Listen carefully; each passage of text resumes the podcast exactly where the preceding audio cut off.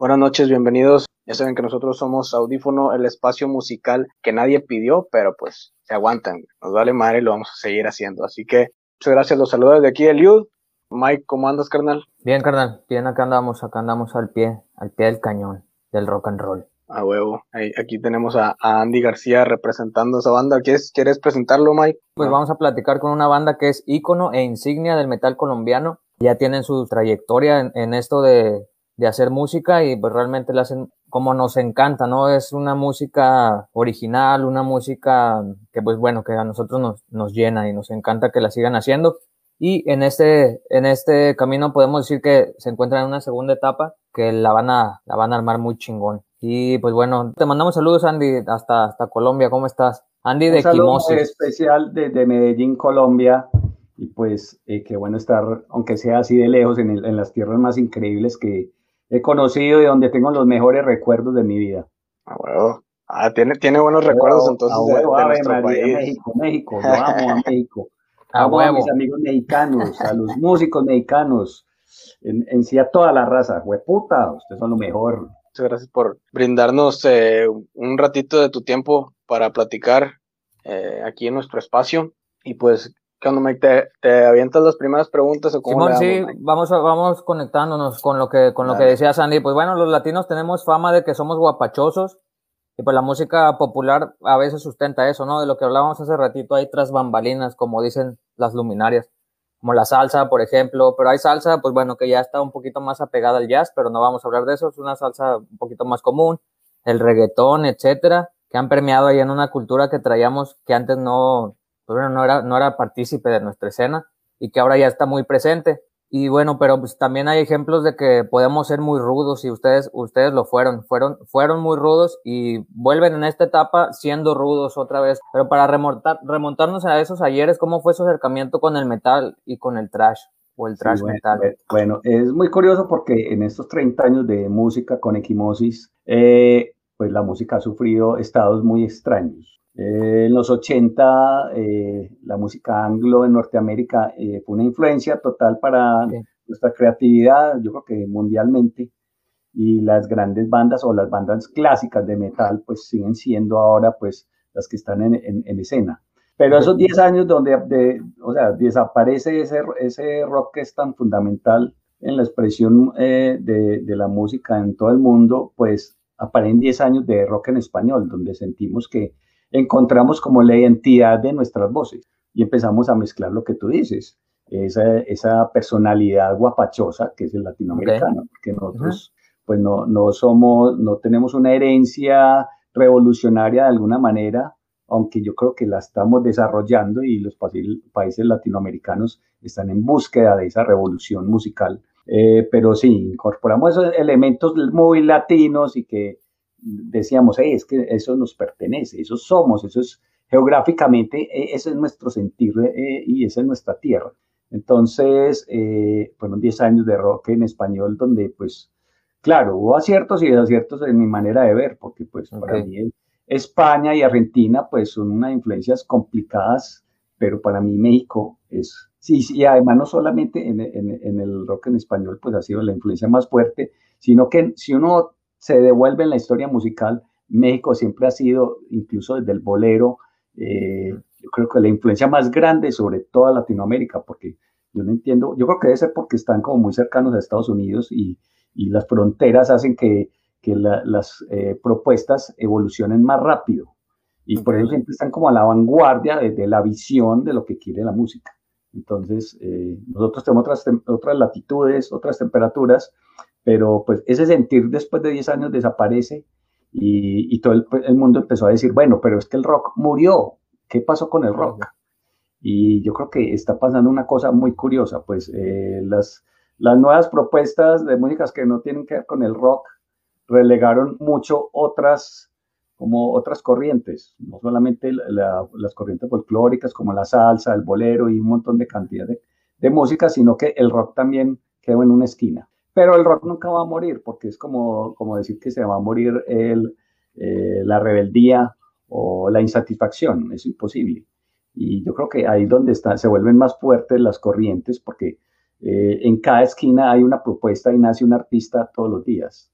Entonces son tantas las necesidades de los artistas de contar sus, sus historias que la radio eh, se queda corta y los medios de, comunicación siempre son cortos para darle salida a tantas ideas, porque realmente la cultura es poder preservar lo que esas historias, pues lo que nos sentimos que pertenecemos.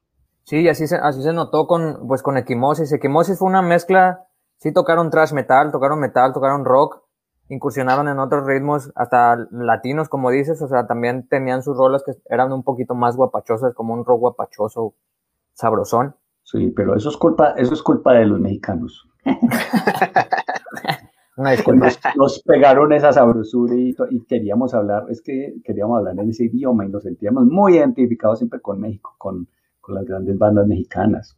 O sea, pues es que nosotros crecimos, crecimos escuchando Fobia y Caifanes y, y ese sonido fue imposible, no, o sea, estaba en nuestras fiestas, en, en, los días más cotidianos y eso, y eso nos, nos influenció totalmente. Ok, sí, permeaba de alguna manera en, su sonido, ¿no? Bueno, lo que estaban en esa búsqueda de, de la identidad que, que, querían.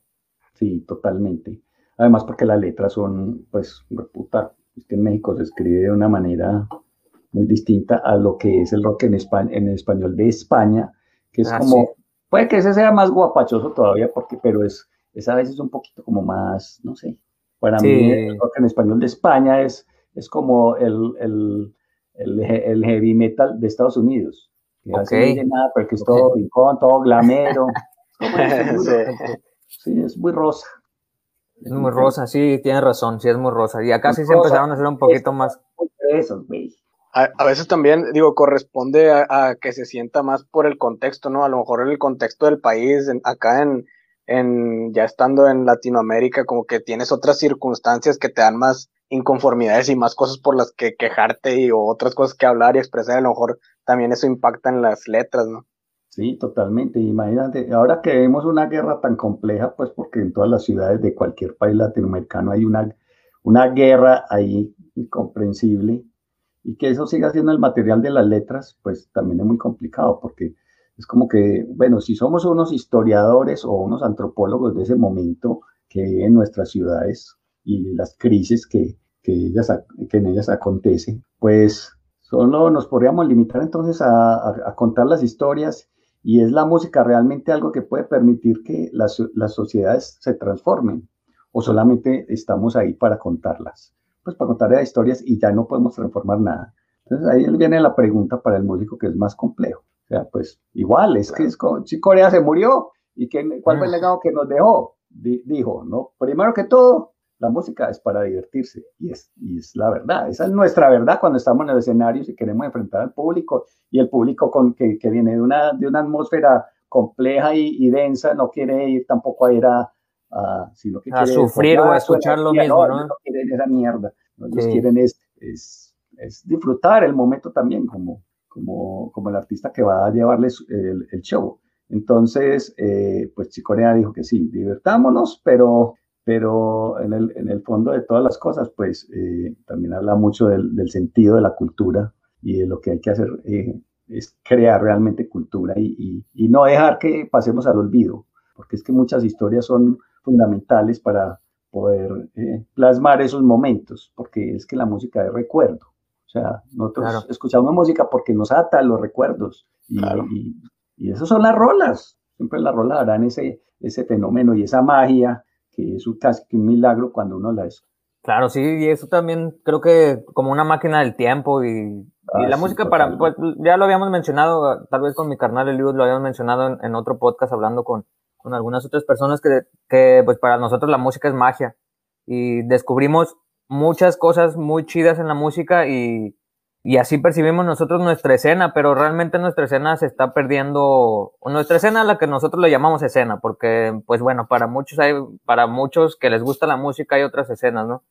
Pero para nosotros, que es el, lo que está más presente es el rock and roll, que es sí del, y de todos los tiempos, ¿eh? Y se convierte, por eso te decía, en una máquina del tiempo en, te trasladan los 60 a los 70 o incluso a tus recuerdos, ¿no? Cuando vivías tú, ah, escuchaste una rola y se te quedó pegada en la cabeza y la vuelves a escuchar y te regresa ese momento. Entonces, pues todo eso es para nosotros es lo que representa la música.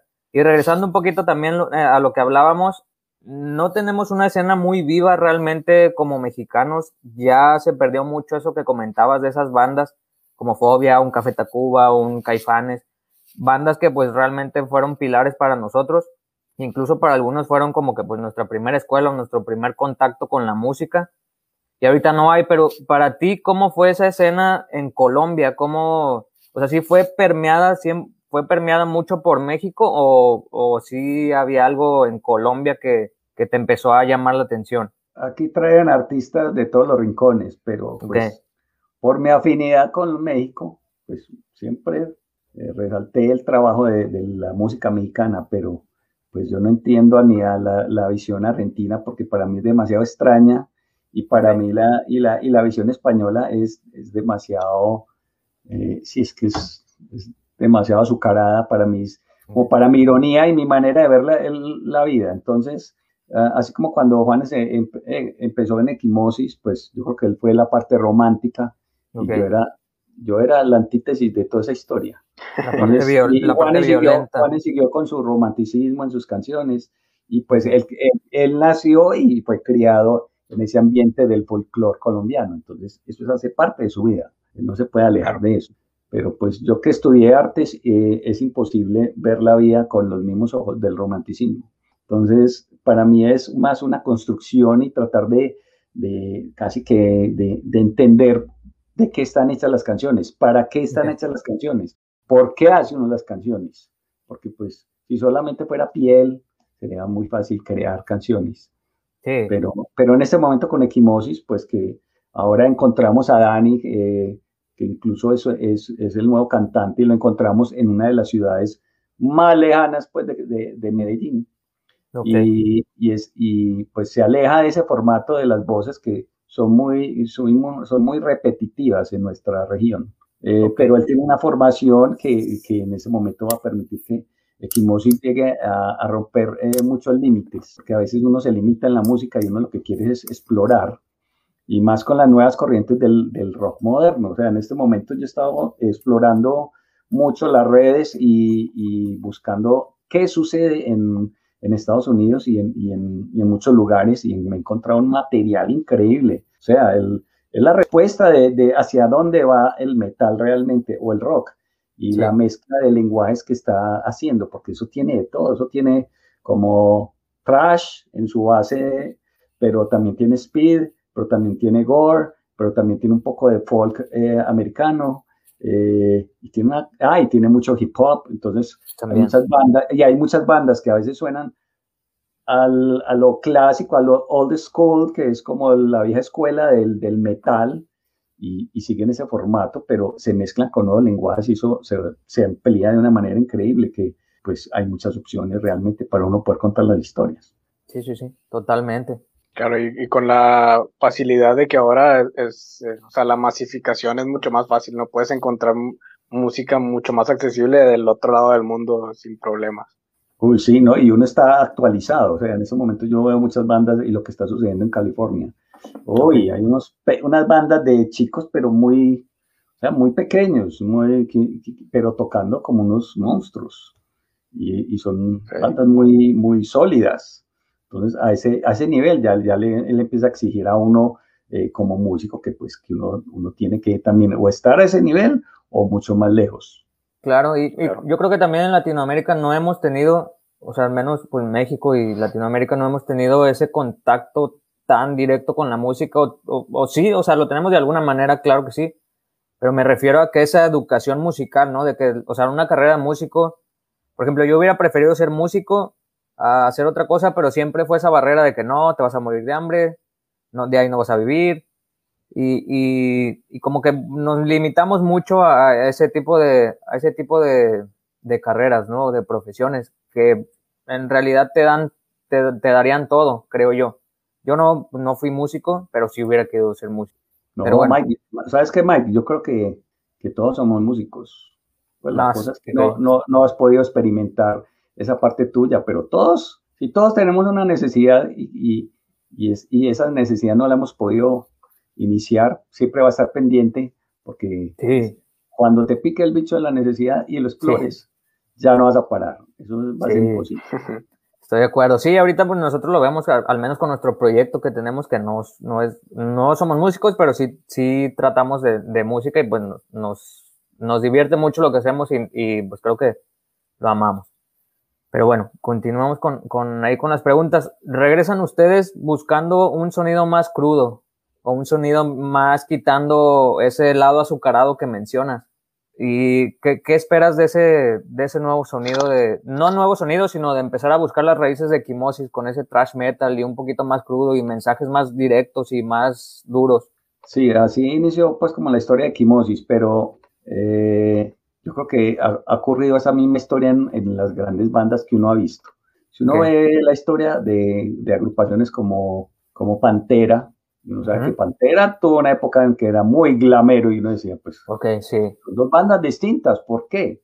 Porque pues eh, coincide con que cuando entra el cantante da un vuelco total como al, al texto de, de, sus canciones y, a, y, esa voz creó como casi que otra banda. Uno ve dos bandas distintas con el mismo nombre. Y eso yo creo que nos pasó en este momento.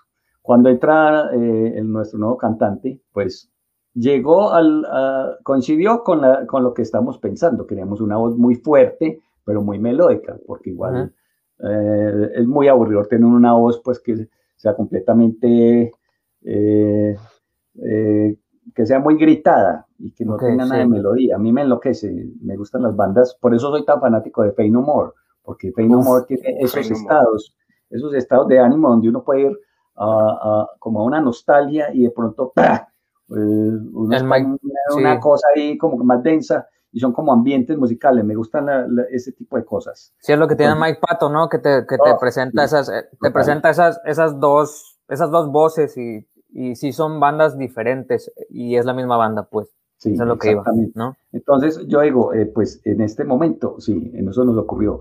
Hicimos un trabajo eh, que fue el Paz con Cadenas, donde logramos muy buena música, pero la voz no tuvo como ese sentido que se acoplara también a la música que estamos realizando. En cambio, ahora en este momento, pues todas las canciones están teniendo ese formato de lo que estamos explorando y las voces son voces muy fuertes, eh, las letras tienen que ver con este momento de lo que sucede pues en, Colombia, pues a nivel político, pues ya sabemos que a veces es un poco arriesgado hablar directamente de, las, de lo que sucede y pues hacer un punto de vista político porque pues tampoco ese es nuestro trabajo, preferimos más bien inventarnos otras realidades, otros mundos, como más allá de esta realidad que es tan cruda y no vaya que no ocurra como ese, ese grupo de, la, de, las, de, la, de las rusas que, que, criticaban mucho al gobierno ruso y oh, sí. pues sí, se volvieron muy famosas, pero ahí están como encarceladas o las mantienen guardadas y no pueden decir nada. Y eso a veces es peligroso en nuestros países, claro, en México, en Colombia, ser tan directo y meterse con los problemas, más bien, no, nosotros estamos eh, para hacer otras cosas, aunque sí deberíamos de hacer una revolución, podemos hacer una revolución, pero yo creo que un poquito más inteligente. Sí, sí, porque sí, la censura pues está muy a flor de piel. Las Pussy Riot eran las que decían, ¿no? Pussy, Riot, sí. Pussy Riot, que sí fueron encarceladas y están locas. Por ejemplo, en, Bogotá, en, Bogotá, en, Bogotá, en Rock al Parque, estuvimos con las chicas de Nervosa. Ah, oh, oh, sí, ah, ok. Uy, sí. Sabroso, sabroso. Sí, sí, sabrosísimo, sí. Sí, total. Entonces, soy muy vieja, muy, muy, vieja escuela. Para mí me gustan las bandas así del, de los cortes muy... Es que yo creo que de la banda, yo como yo soy el más viejito, pues a mí me gusta ese, ese, esa influencia y a veces yo, yo toco bajo, pero yo toco guitarra también para componer y, cuando toco guitarra se me sale el Anthrax, el Testament, el, Slayer y pues es imposible, no, no me salga. Pero claro, ya le estoy dando un giro a, a, a, esa, a, esa, a esos límites donde me está moviendo y, y ha dado muy buenos resultados. Sí, claro. Entonces, digo, podríamos decir que el hecho de regresar a este sonido y el utilizar estas voces, como nos mencionas, más fuertes y todo, corresponde a una necesidad de que, de un mensaje que ustedes quieren dar, o sea, corresponde al mensaje que están dando ahora el hecho de volver a estos sonidos o, mostrar un carácter más fuerte en sus canciones. Sí, ¿no? es lo que nos permite el, el lenguaje, o sea, ir desde lo más extremo hacia otras, como hacia otra, otros escenarios muy distintos pero es lo que a mí me gusta en la música, pues no quedarme ahí como en un solo sonsonete y un solo sonido, eh, sino experimentar como sensaciones y emociones. Y eso se va a notar mucho en la próxima canción que va a tener extremos y ambientes muy, muy, muy raros, donde uno, uno pasa de, de una nostalgia a una casi que a una ira intensa.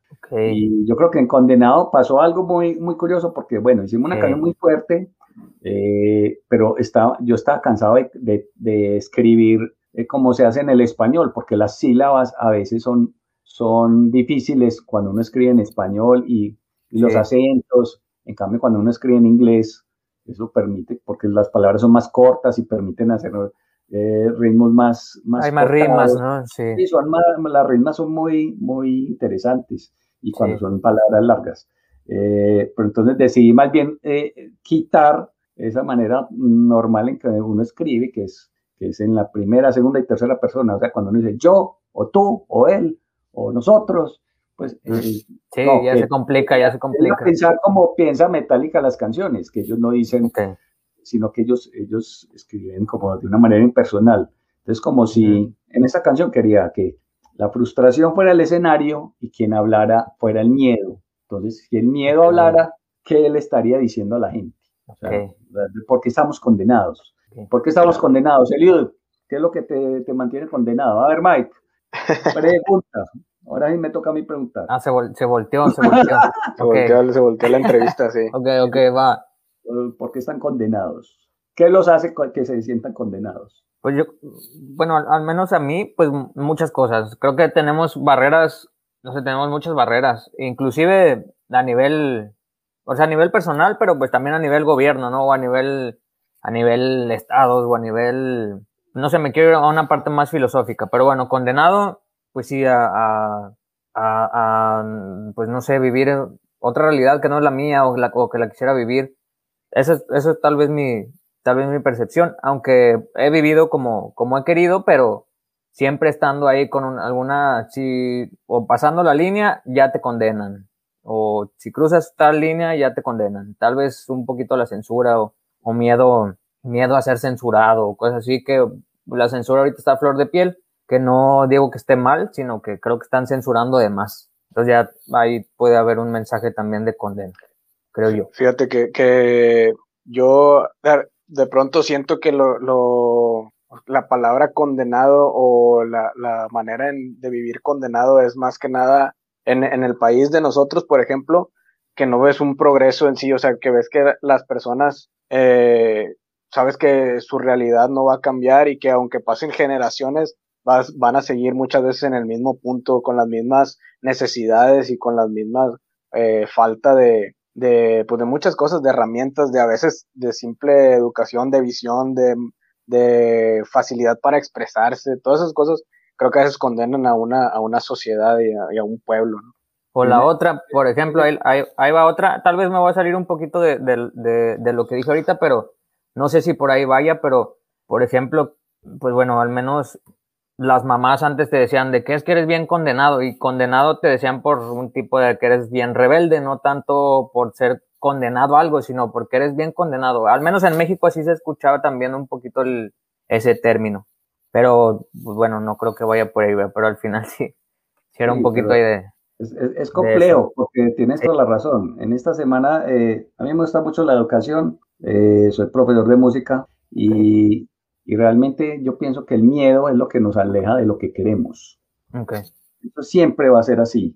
Y pues hablando de educación, eh, eh, la educación no está hecha para crear individuos, está hecha para crear gente que se comporta de acuerdo a unos intereses. Claro. Porque a la, eh, si a la gente la educaran, pues todos pensaríamos independientemente y pues seríamos, y eso crearía en la sociedad una insatisfacción total para eso fuimos educados, para eh, desligarnos del sistema y en la manera en que nos desligamos y nos toca, como tú dices, Mike, crear otra realidad y pensar que, pues sí, esta realidad es así, pero tenemos que inventarnos otra para poder casi que sobrevivir y llevar a cabo esa, esa, esa cruel verdad que es la muerte y que allá vamos a llegar todos y, y, a la que pues yo creo que pensamos todos los días y si está al lado, pero pues esa es la única verdad inconcebible, pero que en el caminar necesitamos realizar muchas cosas y desligarnos de muchas otras y volvernos completamente independientes. Por eso la música ha dicho eso. O sea, ya la música no depende de las casas disqueras, ya no necesitamos casas disqueras. La, la, radio y la televisión nos ha relegado tanto que nos ha llevado a, las, a los límites de también volvernos independientes. Si no hubiera existido el Internet, no, no, no lo hubiéramos logrado, pero con el Internet ya podemos ser más, incluso totalmente independientes y ya tampoco vamos a depender, yo creo que en el futuro, del público. O de pronto esa sea pues lo, más, la parte más compleja. Porque sí, es de que te den like todos los días para ver si eres admitido en un grupo social o si tu vida tiene significado, pues es una cosa muy extraña pues a través de las redes. Pero los, artistas yo creo que tienen una, eh, nunca, van a, nunca van a parar su producción artística simplemente porque exista un público que los demanda, no porque el artista tiene una necesidad que es tan, tan eh, como tan íntima y que lo permite llegar como a límites que él ni se imaginaría. Pero esos son, esos son los verdaderos artistas. Pero es que yo creo que eh, se ha perdido mucho el, sentido del, del, arte, porque pues uno veía antes las grandes bandas que sacaba, se podían dar el lujo de equivocarse y sacar un mal disco. Eso ya no se puede en la industria musical. Cuando uno veía Pink Floyd, ¿cuántos discos sacó Pink Floyd? ¿Cuánto es su historia musical? ¿Cuántos discos tiene Rolling Stones? O sea, ya los artistas eh, pueden sacar uno, un disco y desaparecer. Es más, ni un disco, una sola canción. Una canción, sí. Y también nos han, y nos han eh, impuesto los ritmos. O sea, ¿cuál es la canción más larga del, como del, de la música que hemos escuchado de la vieja guardia, que llamaremos vieja guardia? ¿Cuál es la canción más larga? Inagada da vida. Una canción que dura ¿qué? Puta, es una eternidad, son como dos, reencarnaciones, la canción más larga de la vida. sí. Y, y, yo digo, la, eh, eso se ha vuelto nuestro, nuestro ritmo, y eso, eso, eso nos controla, no poder hacer canciones largas. A mí me encantan las mm. canciones largas, una canción de cuatro minutos y medio para mí es, es satisfactorio. Sí, sí, es una Y no digamos Dream, Dream, Theater, ¿verdad? Porque te dan rolas de 16 minutos o algo así. Ah, sí, pero es que son, esos son como los aeróbicos musicales. Sí, ya es, ya es demasiado, ¿no? Se exceden. Sí, pero entonces es eso, es una cantidad de cosas que no, de ritmos que nos imponen y a los que también debemos de, como de alejarnos para poder proponer otras cosas. Sí, salirte de los formatos preestablecidos. Totalmente, sí, totalmente. Eso es lo que estamos haciendo ahora. Ya nada, nos va a limitar, ni, ni, ningún lenguaje nos va a contener. No. Vamos a hacer la música porque primero lo disfrutamos y segundo porque nos gusta construir un lenguaje que pueda contar esta historia macabra, pero que no siga siendo macabra, sino que lo llevemos a otro nivel. Sí, sí, sí, sí, sí. Y al final es las bandas que creo que nosotros valoramos un chorro, que son las bandas que son orgánicas, que te cuenten su historia y lo hacen principalmente para gustarle a los músicos. O sea, no lo hacen como que para que te guste a ti como, como público, lo hacen ellos para satisfacer su necesidad de, de, la música. Y ya si te gusta a ti, qué chingón. No es que, si, si, coincide con el, con el otro. Sí. Perfecto. ¿Estás de acuerdo con eso? Sí, totalmente. Totalmente de acuerdo. Yo, creo que nunca un, escritor o un pintor pues habría hecho un cuadro o algo, mm. o hubiera escrito un poema para ver si le gustaba a alguien. Para satisfacer a muchas personas, así, ¿no? Seguramente porque fue parte de su vida y la pudo. Y cuando es parte de su vida y, es creíble esa historia, ya se vuelve parte del público inmediatamente. Sí. Claro. Claro, es una conexión. Cuándo le mienten. Totalmente. Ah, sí, sí te das cuenta cuando le... Sí, sí, sí te das cuenta. Sí, y eso hemos tenido, hemos tenido ahí algunas luchas con, con eso, pero ¿qué onda, canal? ¿Vas a decir algo, Luis? Pues le quería preguntar, ya que está en el tema de equimosis, si nos puedes decir una canción que tú digas, esta canción como que describe la esencia del proyecto, o nos, si alguien te dice qué canción debo escuchar de, de, tu, de tu banda, ¿cuál dirías? Lo que pasa es que en ese momento, como encontramos al cantante hace tan poco tiempo, eh, y eso dio la, como, la, como otro camino y abrió otras posibilidades, eh, pues sí, uno siempre va a preferir siempre las últimas canciones porque tienen como la esencia de lo que uno ya está buscando en ese momento. Pero todas las canciones son momentos en donde uno estuvo buscando. Claro, cuando hay canciones del Paz con Cadenas que me encantan. Eh, una que se llama Desolación. Me gusta porque es una canción que se mueve en dos etapas distintas. Pasa en cuatro cuartos a seis octavos. Después vuelve y entra al cuatro cuartos, sale al seis octavos. Eh, me gustan esos experimentos de tiempos. Sí, sí, se agradecen también esos cambios de ritmo. A mí, bueno, a mí me gustan un chingo esos cambios de ritmo. Cuando una rola es tranqui y luego ya te, te entrega otra cosa y luego regresa a lo tranquis. Como que también son, son roles que a mí en lo personal me, me gustan esos, esos cambios. Que tal vez no los entiendo tanto como tú, de que cuatro cuartos, seis cuartos.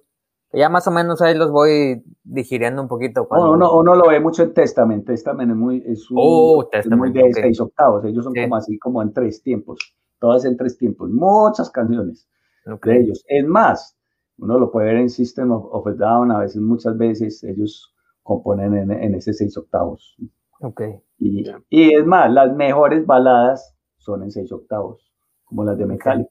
No Final está en tres tiempos, es como un vals.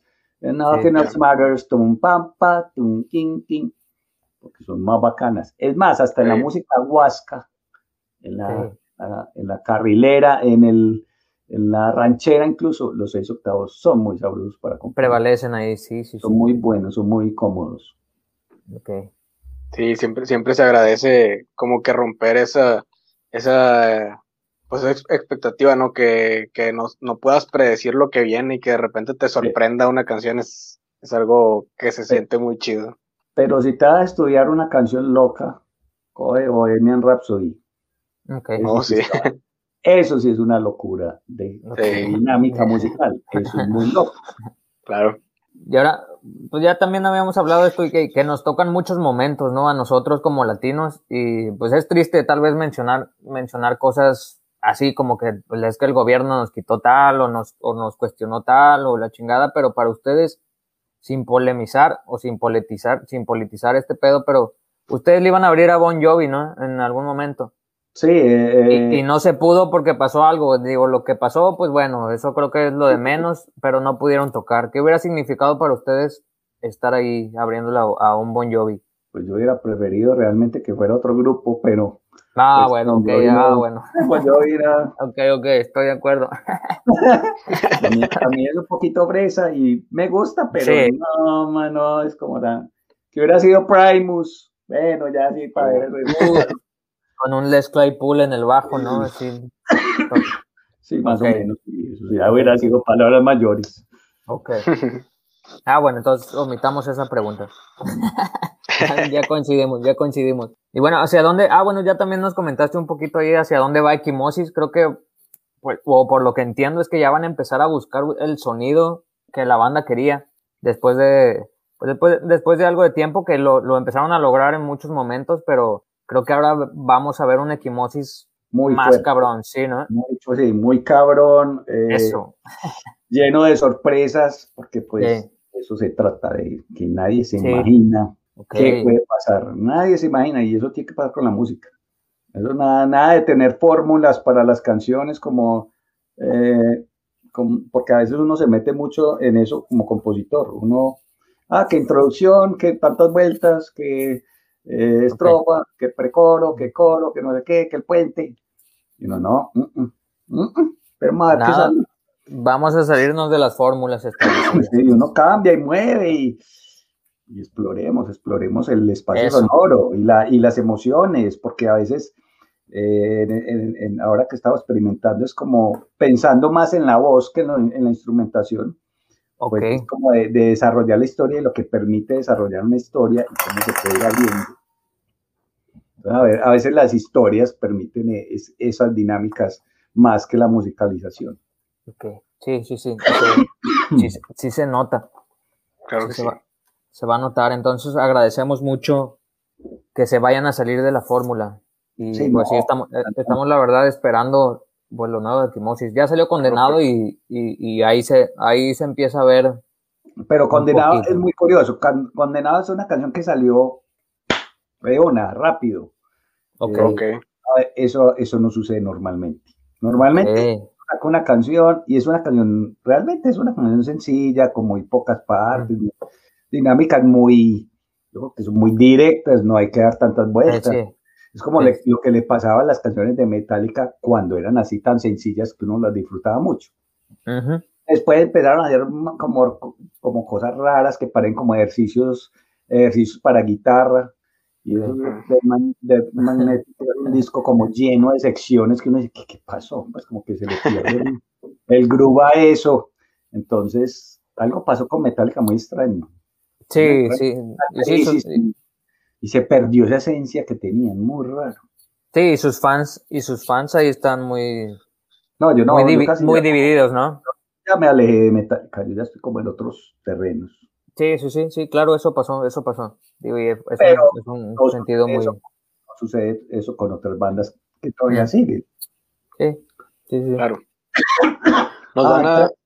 Anthrax sigue igualitico que siempre. Oh. Sí, Anthrax es puro trash. Sí, que son, ellos saben qué es lo que hacen y cómo, cómo lo arman. Entonces nunca cambian. Pero eh, en ellos cambia mucho las estructuras musicales, exploran mucho las dinámicas. Okay. Uno sabe que tiene el sello de ellos, el estilo, pero uno sabe que están explorando mucho. Ok, de ahí, de ahí tu gorra, ¿verdad? De ahí, mm, de ahí no, de ahí nos estás contando algo. Anthrax, pero sí, Anthrax, es muy chido. Sí, Anthrax es muy chido. Pues forma parte ahí de los, de los grandes del trash en, en Estados Unidos. Claro. Y sí, son de los que se han mantenido ahí. Tienen, sacaron condenado, Andy. Eh, ¿Están trabajando en más rolas o van a lanzar un material o tienen una producción ahí eh, en, en puerta? ¿Cómo, cómo, ¿Qué nos puedes decir al respecto? Sí, Dios, mira, eh, lo que pasa es que yo creo que la industria musical ha cambiado mucho. Ya, uno no, todas las bandas se guardaban dos años a componer un disco, se perdían esos dos años.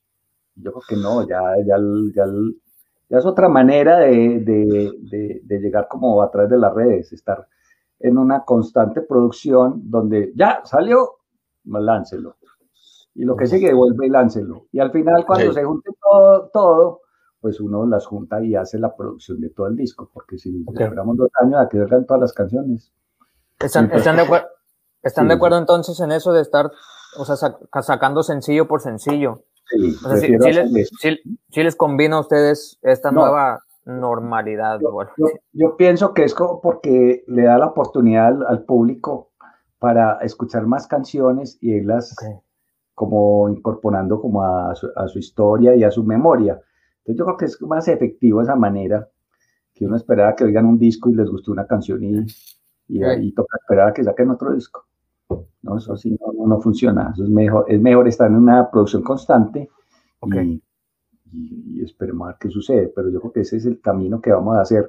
Conciertos que vamos a realizar, pues obviamente, pues ya vamos a salir de esta virtualidad, pero pues porque además los músicos viven muy lejos y hemos estado componiendo Así, antes de, que, eh, antes de que entrara el nuevo cantante, ya teníamos muchas canciones adelantadas, o sea que el trabajo está como acumulado, pero ya con Dani vamos a ir evacuando como todo ese, evacuando todo ese material que está como retrasado.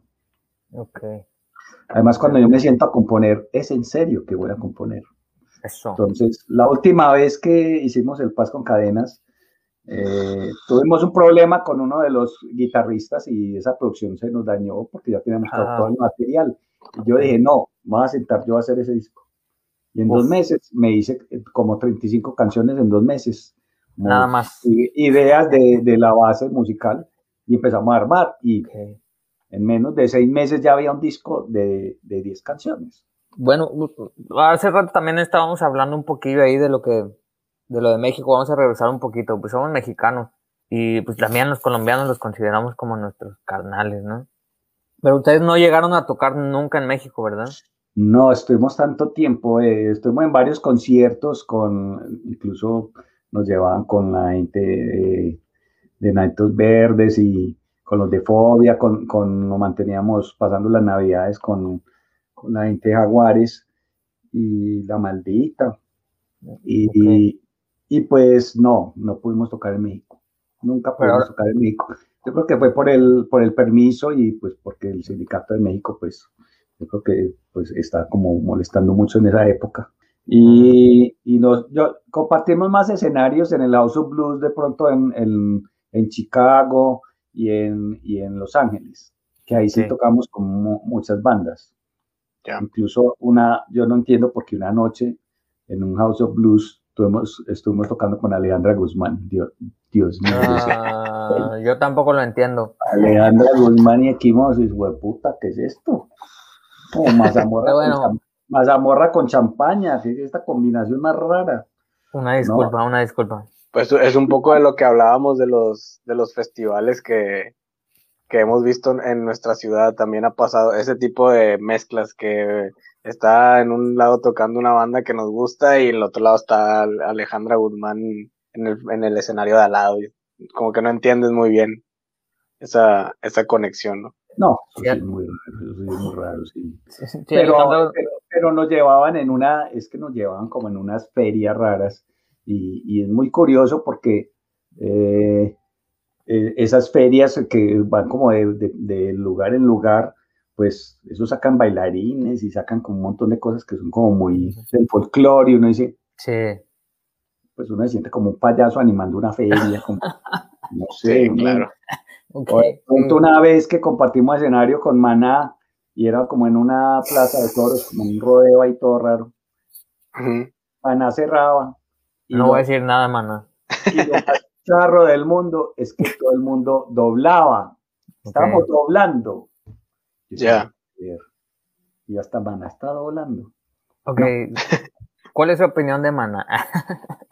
Eh, lo que pasa es que yo no, no sé, yo no no crecí como mucho con, con, el rock en español. A mí no me gusta el rock en español. Ok, ok, ok. Muy no me gusta el rock en español, no me gusta sino las bandas mexicanas. El resto para mí no existe. Ok, va, va. yo, yo soy de los que yo no te aguanto mucho Soda Stereo, esa vaina no me la aguanto. Yo no me aguanto a Bumburi. Ok. Yo ese tipo de cosas no me enloquecen, me, no, no, no, no.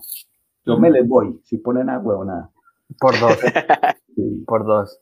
Sí, pero si van a poner eh, la célula que explota. Esa, ah, esa sí, ¿no? Ah, eso ya es parte de. eso sí, eso sí entra ahí, eso sí entra en la peda. Totalmente, sí.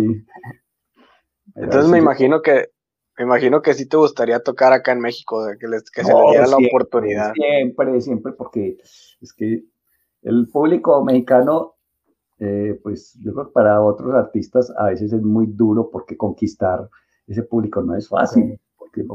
Pero en cambio yo lo que he visto es que pues ¿no? hay, hay, como de todo, pero eh, es la afinidad, yo creo.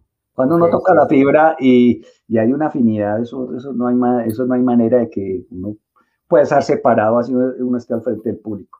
Cuando sucede que el público se junta con el artista, eso es lo más emocionante. Yo creo que eso es lo que siempre hace la música. O sea, cuando Omar dijo una, una alma, un, un solo amor, y bueno, lo que dijo, le faltó decir una sola música, porque pues, realmente la música es lo que más nos permite que nos unamos. claro. One love, one heart, one soul, no, y one music. Faltó one music.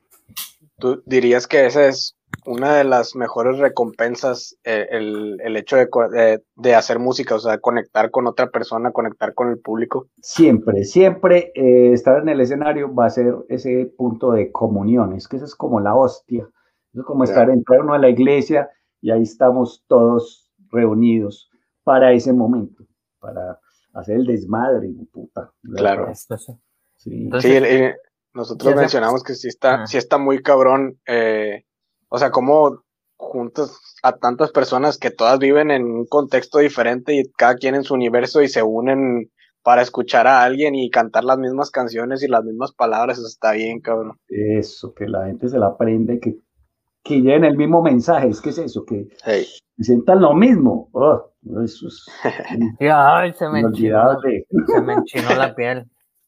Se me encueró el chino, como dicen. ¿Qué, qué, banda, ¿Qué banda les gusta a ustedes dos? A ver, cuenten, a ver. bueno, es que, hayan ido a ver un concierto y, y hayan sentido eso. Uf, pues sí, son varias. Metallica, una. O sea, Metallica, una. Lo vi, los vi en el Foro Sol ahí en Ciudad de México y uf, también se me, se me enchinó el cuero. Eh, Rejo Chili Peppers también me gusta mucho, los fui a ver. Pero he visto, he querido, le traigo muchas ganas a King Crimson, que pues, es ya un más rockcillo progresivo, pero lo más cercano que llegué a ver de ellos fue a Stickman. Y pues muchas, sí, sí ha habido muchas, pero le traigo ganas a, a, otras, a otras bandas. Y le traigo, le traigo ganas a Equimosis. Equimosis, sí. la neta. Deberíamos, deberíamos de armar. deberíamos de armar nuestro festival y los traemos. Oh, pero totalmente. Qué bueno. Ah, eso, eso va a suceder. Tarde que eso va, ese encuentro va a suceder y, y, y, lo mejor, a mí lo que siempre me ha gustado es juntarme eh, y, tener la experiencia con otros músicos de otros lugares, porque esa es la mejor experiencia. Eh, compartir como con, compartir de esas historias que, que los hacen de buscar algo y que los hace estar en el escenario y, y, esa sensación de, de conquistar el, el, público. Es que yo creo que es eso. Porque uno, no, uno no tiene la fórmula para los aplausos. Pero cuando los aplausos se encuentran, cuando uno está tocando, yo creo que el aplauso se lo devuelve uno al público. Ok. Pues sí, es como que la recompensa, ¿no? Sí. No, no yo creo que es como el ritual. ni, siquiera recompensa, porque uno ya, pues uno ya se gastó muchas horas cuando creó la canción. Así que una experiencia de vida, entonces fue un pedazo de una vida que uno tuvo, que un, ese pedazo de esa vida eh, haga eco en el alma del otro. Ya, ya, hizo su cometido. Ya, es que la música es para comunicarnos. Claro, sí, al final se conoce como que es el lenguaje universal, ¿no? Total. hay, hay muchos que no... abstracto, es demasiado abstracto. Sí, sí, sí, sí. Sí, a huevo. Y ahora, pues bueno, para ir ahí medio, no sé si, si cerrando, pero pues ya me dijiste algunas bandas mexicanas que te gustan, pero ¿podrías mencionarlas? Eh, pues que me hiciste acordar de otra de las viejas bandas que, que para mí fue como una de las bandas pesadas que para mí cambiaron mucho la, la manera de ver la música latina en esa etapa de música latina que es Puya. Ok, va, ok, sí, va, va, sí, sí, sí. Banda buena. Ok. Era como ver un corn sabroso. Pues yo no, era un grupo muy raro, era un grupo muy extraño. Sí, Incluso ellos hicieron ir con Red Chili Peppers por allá en, en, Chile, no sé por dónde fue que fue. Pero no, de México no, pues es que esas son como bandas de, no solo del recuerdo, sino como también del camino, porque cuando estemos de gira, pues estemos con ellos. Y, era muy curioso porque cuando estábamos con Saúl, pasando la Navidad y uno comiendo ahí el, el Thanksgiving, ahí comiendo pavo y viendo uno, la, mirándole uno a la cara a Saúl y uno decía, a ese icono de la música como, ¿qué, le digo a Saúl? A Saúl, Hernández. ¿Qué le digo? Si le digo cualquier estupidez, pensará que me lo estoy gozando. O si le digo una cosa bien, ah, más bien no le hablo y puta. Ok, ok, sí, sí, sí, estaban, estaban los caminos. En el dilema, pero pues eran momentos como muy curiosos, pero hubiera sido muy bacano hablar como de una manera más íntima con, con él. Ok. Pues sí. Claro. O sea, eso es lo que uno quiere realmente compartir con ellos. Y con los chicos de Fobia, que siempre, pues, ah, son unos amores que nunca va a olvidar el recuerdo. Porque es que Chai y todos ellos son unos muy queridos y, y son unos personajes, son muy buenos músicos. ¿Qué te pareció ese blog? ¿Qué te pareció el blog que acaban de sacar? Ah, no lo he visto, no sabía. No lo he visto, sacaron un blog, MTV un blog, lo sacaron hace, creo que fue el año pasado. O sea, en diciembre, ¿no? Sí, tiene poco. ¿Cuándo lo grabaron? Lo grabaron, se me hace que por ahí, por de noviembre, más o menos. lo ¿Ah, grabaron durante. sí, sí, sí. Voy a buscarlo inmediatamente ahorita apenas salgamos. Entonces, sí, revisitaron varias de sus canciones, las hicieron pues al estilo Unplug y pues, sí, a mí, a mí sí me gustó su, su, su, material. Ahí a ver qué te parece. Ahí A mí sí me gustó. Era, era muy curioso porque en esa época, pues, hablando con los chicos, eh, sí, pues el, el, que era baterista, él, él había estudiado era bajo realmente y yo no sé por qué. El Jay de la Cueva, ¿no? Que terminó pues después en Moderato. En Moderato y la cueva, sí, sí. Esa, esa, propuesta tan loca. Están muy locos. Están muy locos, güey. Ok, sí. sí. Sí, pero muy locos. Es que de eso se trata también. Pues pero sí, ahí, ahí ahorita terminando una entrevista para que te conectes con Sonploja, a ver qué te parece. está, está, muy bueno, ahí está en Spotify o si no, tienen algunos videos en, en, en YouTube. YouTube, sí. Por ejemplo, los chicos de la, es que hay, cosas, hay propuestas muy raras que no, eh, uno dice, eh, pero es que, ¿cómo hacen para los, todos los, los, los de la familia tocar en una misma banda? Oh, toca el tío, toca el hermanito, toca el otro, es la misma familia tocando. ¿Cuáles? ¿Cuáles? No, esos eran cuáles, sí, allá un, México, se me olvida ese grupo siempre. sí, pues en, en, Molotov había hermanos, en, en Fobia había hermanos. En Café Tacuba hay hermanos. Pero hay otro que es muy conocido de México, siempre se me olvida el nombre. ¿Pero también ha sido hermanos? Sí, claro. Sí, que siempre ah. salía un saxofonista que se ponía unas luces, así todo loco, y son como tres hermanos, y sacaban uno de los hermanos que menos, menos música sabía, y lo ponían a doblar. Y yo dije, ¿cómo es que llaman ellos? Ah, cabrón, no me acuerdo, sí, no. No, ni yo. Ahí está, ahí está, Raimundo Valderas, a ver, creo que nos está escuchando, a ver si puede apoyarnos por ahí. Pues sí me parece muy curioso, por ejemplo, puede ser con los chicos de Maldita, que ah, bueno, siempre me encantó la música de ellos, siempre había una cosa que me despertaba como un lado muy raro, muy raro con el que yo me identificaba, siendo que a veces ellos son como de una región que es más lejana a todo, y sí como una, un nacionalismo y un, o yo creo que no, es un, como un regionalismo por su zona y, sus costumbres. Sí, intentaron buscar más la identidad mexicana o meter esa identidad mexicana a las canciones y, creo que sí lo lograron. E incluso pues, hacen ska y cosas que no son de México, pero pues le estuvieron metiendo varios, varias cosas mexicanas y al final lo, creo que lograron hacerlo. Sí, incluso yo, Ah, no, sé por qué a nosotros nos eh, nombraron en ese especial de Netflix que eh, se llama Rompan Todo. Ah, sí, Canción que metieron ahí de Quimosis, que es una canción muy, del repertorio muy más clásico, porque es una canción vieja que realmente hicimos en el contexto de la, de la guerra con Pablo Escobar. tiene mucho que ver con eso.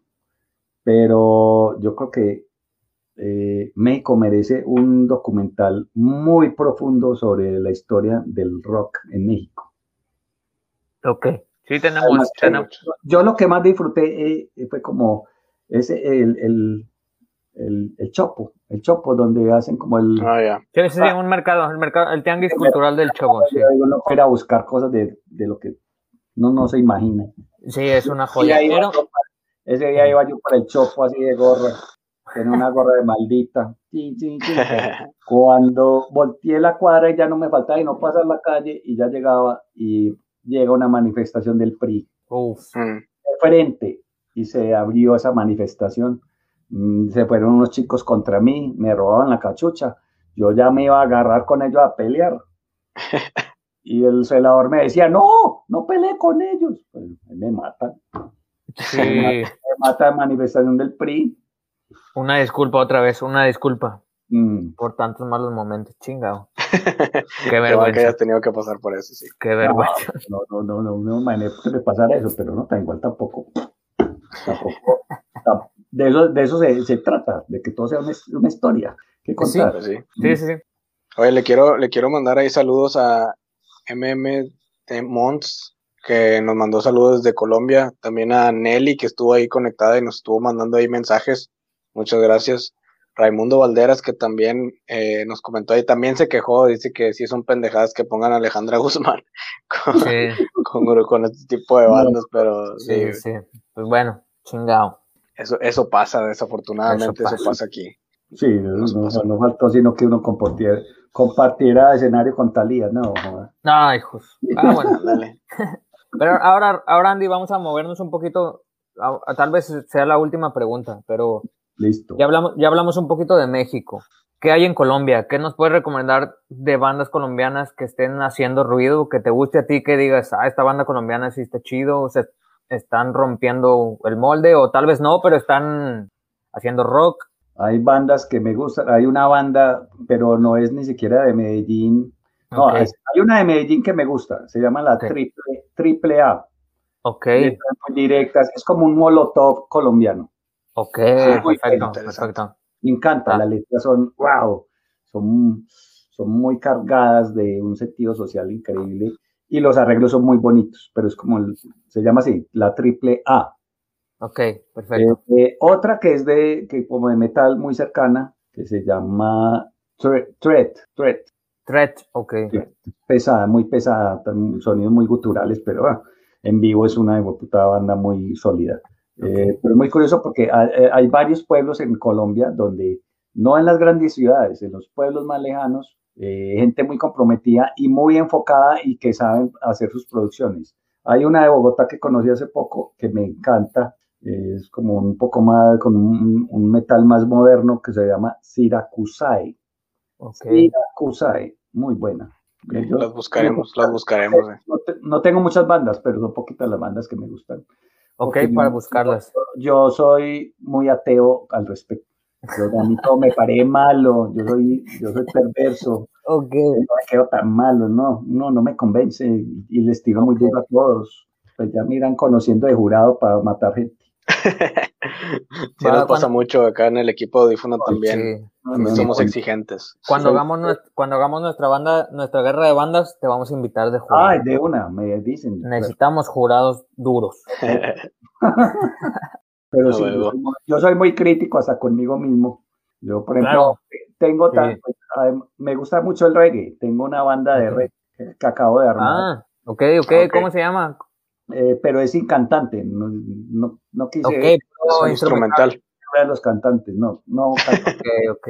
Eh, se llama Dub the Sheriff, solo es instrumental. Ok, pero ya hay algo en Spotify que podamos escuchar o en... Eh, no, en YouTube. YouTube, ok. Es como la raíz realmente del reggae que a mí me gusta, como la Dub de DV, ¿verdad? O sea, de Dub. The Sheriff. Y la canción se llama I Have a, I Have a Dream.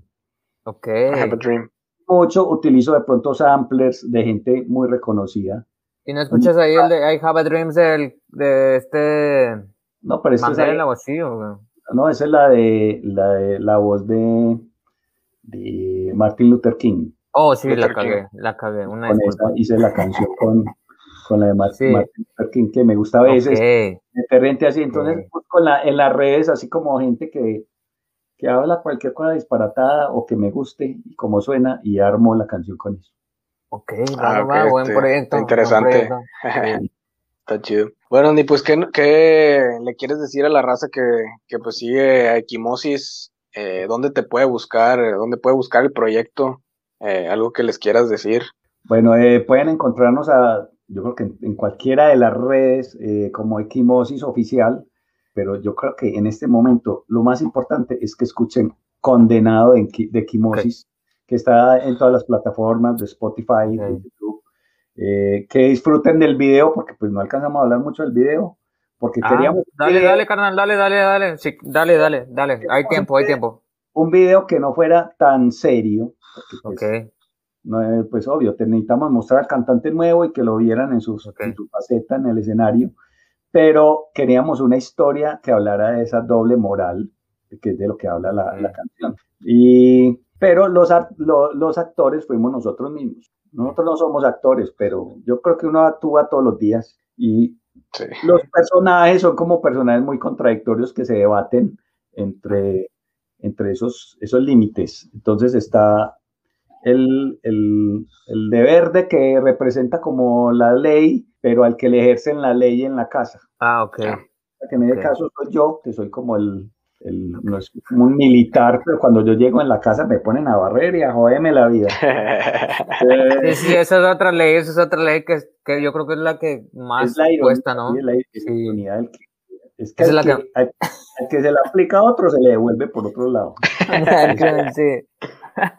okay. Entonces, eh, eh, hay otro personaje que es como, hay otro que representa como el, el cura, pero pues ah, ya sabemos por el otro lado qué pasa en la oscuridad. El otro es un ejecutivo, puede ser un político, que también tiene una doble vida, pero es un travesti. Oh. El, otro, otro es eh, un animalista, pero, pero que es un animalista, pero en su, en su vida oscura es un carnicero.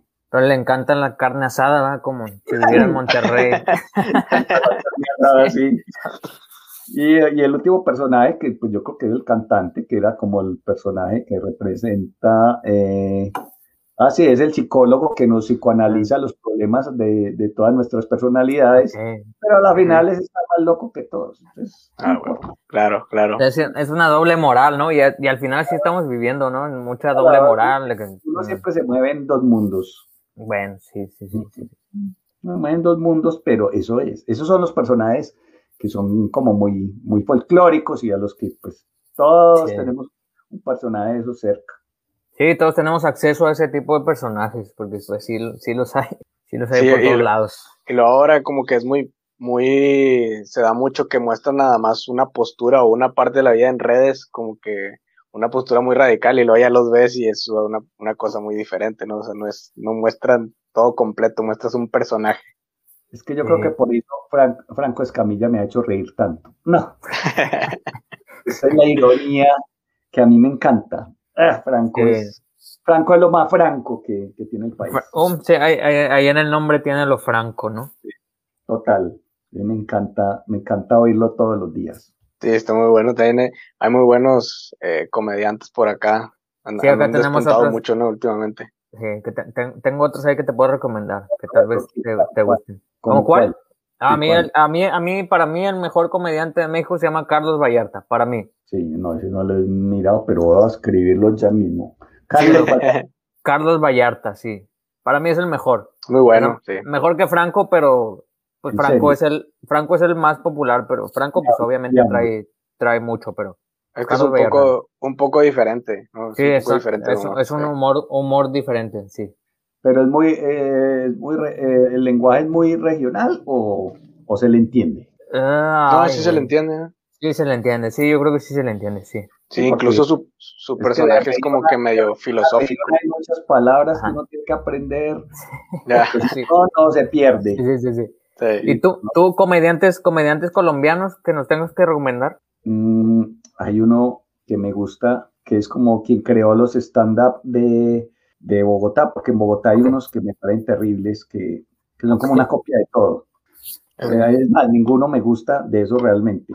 Este se llama El Primo Rojas. El Primo Rojas, ok. Además, él es un abogado, entonces con su visión de abogado. Así todos los abogados tienen perfiles muy irónicos y muy críticos de su, de su entorno. Y él es, tiene una teatralidad y una, una gestualidad que uno uno con eso tiene ya, con eso le dice a uno todo, pero es muy bueno. El primo Rojas. Ah, vamos a verlo, vamos a ver. Para seguirlo. De una. Va, va, va. De una, mis carnales. Qué bueno, hombre, volver a escuchar esas voces mexicanas. Ah, para mí eso es como, uy, me, me, siento allá de nuevo. A huevo, carnal. Cómo, extraño la comida, cómo extraño la, el mezcal, cómo extraño tantas cosas, los nopalitos. Uf. Oh, muchas bueno. de la tierra. Va, va, va, va, va. Vamos a organizar algo. Digo, no, no tenemos los números que necesitamos, pero los vamos a tener y vamos a traer a Equimosis. Ching su madre. Chinga su madre, güey. Ching su madre. no, pues sí, esperemos que se arme, esperemos eh, poder vernos por acá en algún momento, conocernos ya en persona, ya no nada más aquí a la distancia que pues, está bien, pero no, no es, no es lo mismo, ¿no? Dicen que la distancia es el olvido. Eso. Pero yo no tengo esa razón. Ve, tenemos un concierto pendiente para agosto. vamos a tocar con Molotov aquí en Medellín. Ok. Se llama el Carnaval. Vamos a estar con Molotov y como con algunas bandas, pues como también muy reconocidas y también bandas colombianas que todavía siguen como en el, en el ambiente musical. Va, va. Hasta ahorita sigue presencial. Sí. ¿Verdad? Okay. Sí, no, pues eh, si ya se van a activar las, las presentaciones en vivo, eh, ya pues podemos dejar los conciertos virtuales porque nada peor que cantarle a una silla solas. claro. eso no, eso no, no, no. Ok, bien, bien, bien, bien ahí. Bien. Y uno, borracho cantándole a una silla, eso no se ve bonito.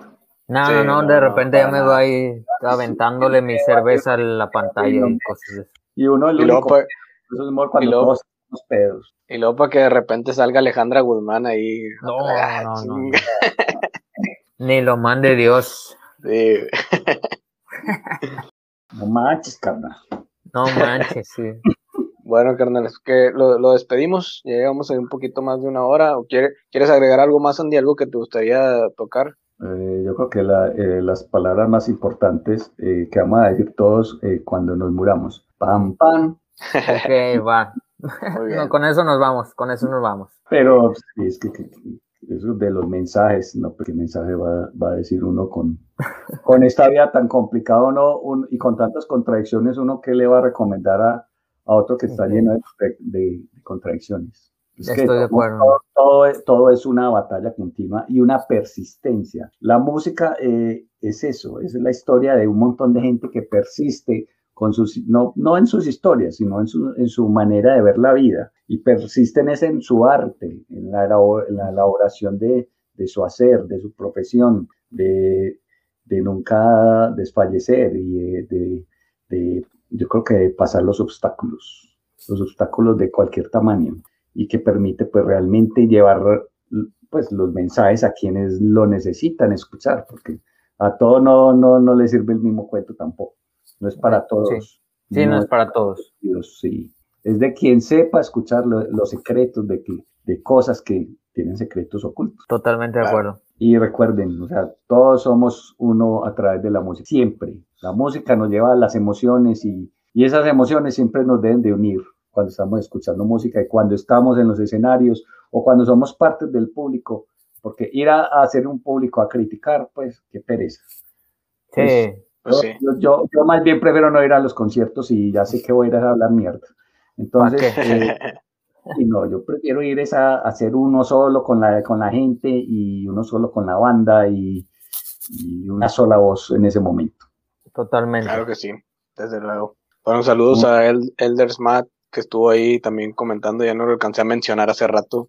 Pues muchas gracias, gracias Andy por, por el tiempo brindado, muchas gracias por darnos esta plática bastante agradable. Eh, esperemos que, como decimos, nos podamos seguir en contacto ahí para cualquier cosa de, algún nuevo lanzamiento, lo que tengan en puerta, pues el espacio está disponible para ustedes hoy. Totalmente, mil gracias por, pues digo que por, por eh, adoptarme en la familia, que son ustedes, porque pues, si ustedes no fueran la voz de, de muchas otras voces que necesitan ser escuchadas, pues estaríamos en silencio y no, es para eso, es para romper límites, para, para ser escuchados, para, eh, no sé si transformar eh, las ciudades o pues que nos imponen esos ritmos, pero sí podemos hacer una transformación interna y, esa transformación permite que lleguemos a otros mundos. Así es. Muchas gracias. Gracias a las personas que estuvieron por ahí. Nos vemos en la siguiente entrevista o el siguiente podcast. Ahí chequen nuestras redes, chequennos en Instagram,